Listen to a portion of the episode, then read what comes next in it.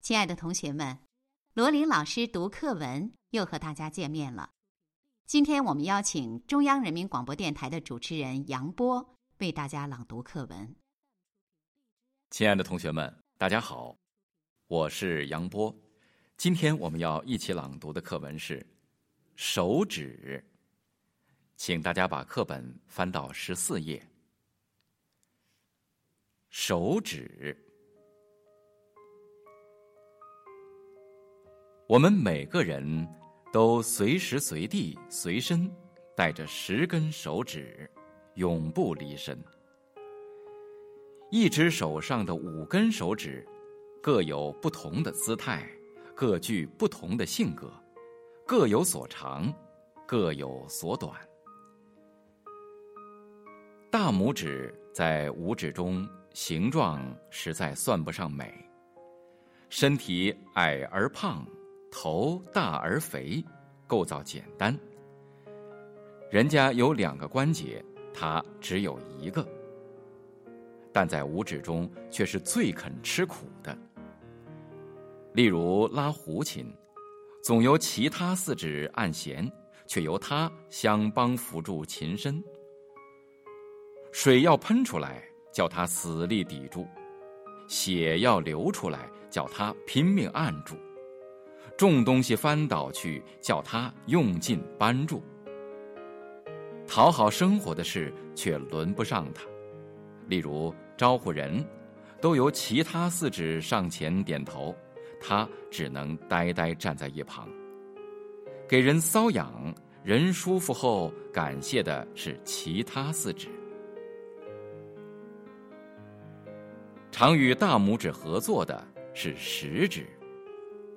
它的姿态可不如其他三指窈窕，都是直直落落的强硬的曲线。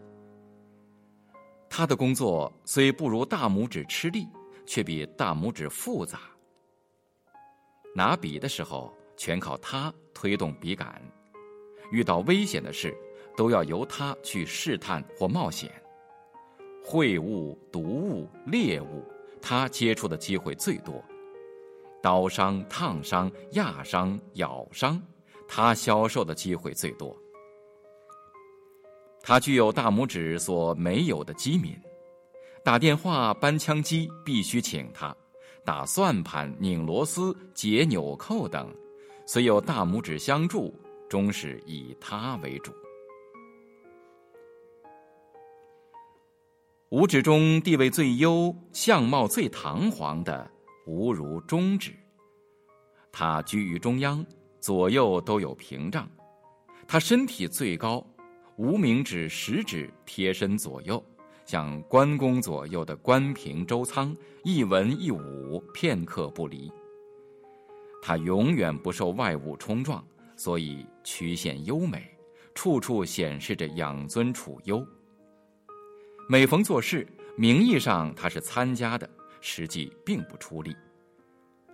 他因为身体最长，取物时往往最先碰到物，好像取得这物是他一人的功劳。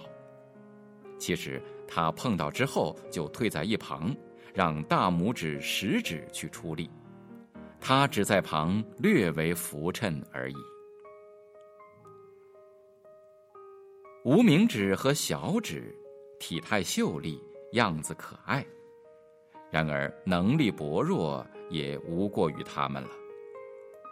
无名指本身的用处多用于研脂粉、蘸药末、戴戒指；小指的用处则更渺小，只是掏掏耳朵、抹抹鼻涕而已。他们也有被重用的时候，在丝竹管弦上，他们的能力不让于其他手指。舞蹈演员的手指不是常做兰花状吗？这两根手指正是这朵兰花中最优美的两半儿。除了这等享乐的风光事以外，遇到工作，他们只是其他手指的附庸。